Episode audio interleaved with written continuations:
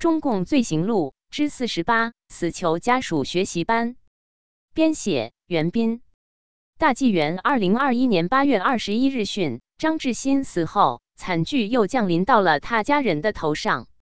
张志新生前育有一儿一女，他死的那年，女儿曾琳琳不满十八岁，儿子曾彤彤不满十岁。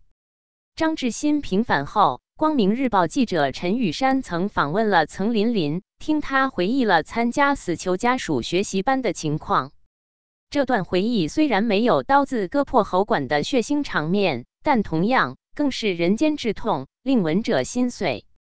那是一九七五年初春的一天，刮着大风雪，沈阳法院来了两个人，通知曾琳琳和他爸爸曾真、弟弟曾彤彤到县城开会。他爸爸和他牵着弟弟，冒着风雪来到县城招待所。他们推门进去，屋内有暖气，一股热气扑面而来。然而，曾琳琳的心里却直发颤，感觉比在风雪里还要冷。沈阳法院的人要他们坐下，说是给他们办个学习班。接着，一个人掏出毛主席语录，翻开念了两段语录。一段是讲阶级斗争，一段是讲坚决镇压一切反革命的。然后提到他妈妈张志新，并问了曾真一些话。曾真说，几年前他已同张志新离婚了，法院把孩子判给了他。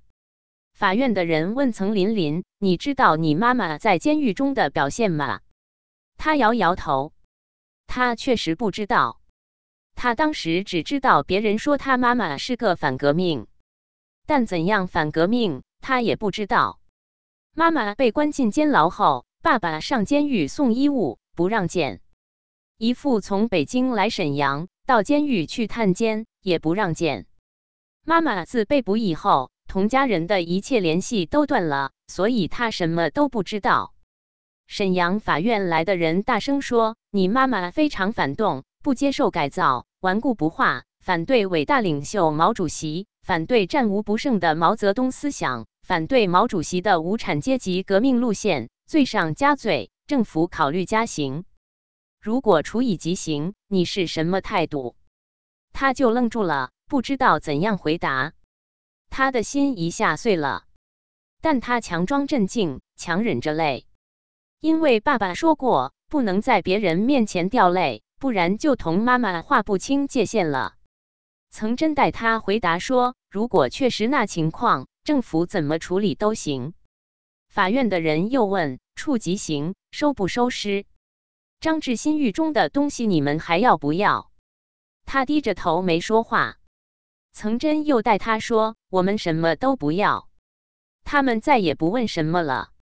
两个人嘀咕了一会儿，一个人在写什么，另一个在教育他。说他是可以教育好的子女，党的政策是重在表现，要他和妈妈划界限。他要他说说对妈妈犯罪的看法。曾琳琳就说了，是找老师平时教导他说的。当时他心里很乱。那个人把写好的东西交给同他谈话的人，他们又嘀咕了一阵，又在上面写。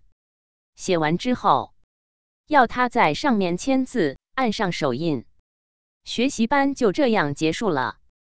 整个过程，曾彤彤被吓得不敢出声，他靠着爸爸身旁，紧紧的抱着爸爸。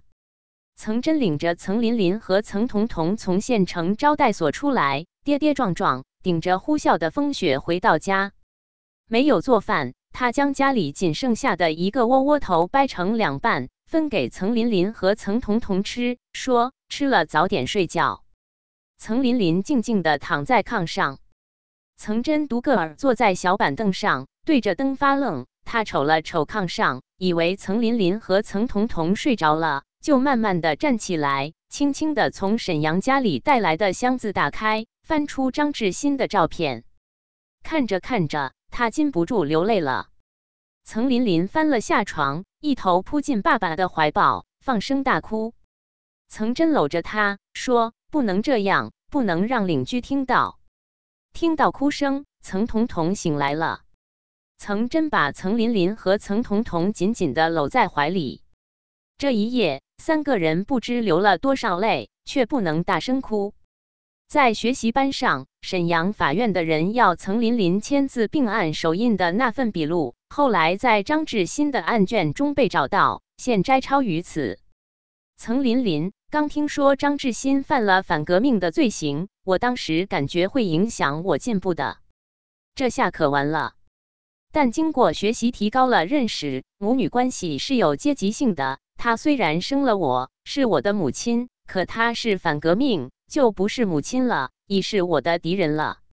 他反党反毛某某，我们就和他斗争到底。我后来经过学校老师和家长的教育，我已认识到他反革命，我和他划清限界，并不会影响我的进步。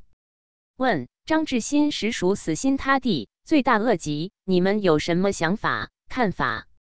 林林、彤彤坚决镇压，把他处死刑，为人民除害。我们连尸体也不要，政府愿意怎么处理就怎么处理，我们都拥护。对于张志新在监狱的还有什么财物，我们什么都不要，这有由政府处理。